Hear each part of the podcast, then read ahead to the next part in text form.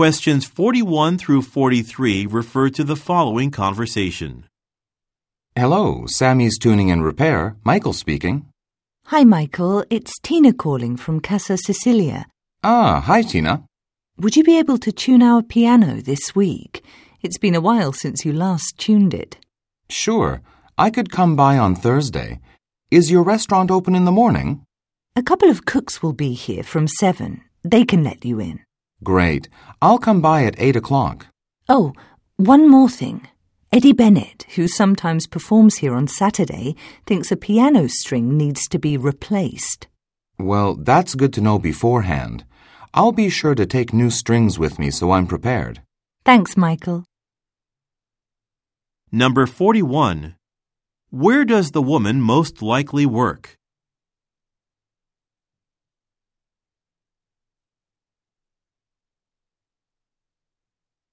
Number 42.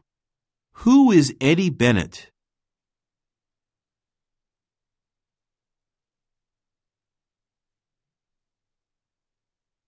Number 43. What does the man tell the woman?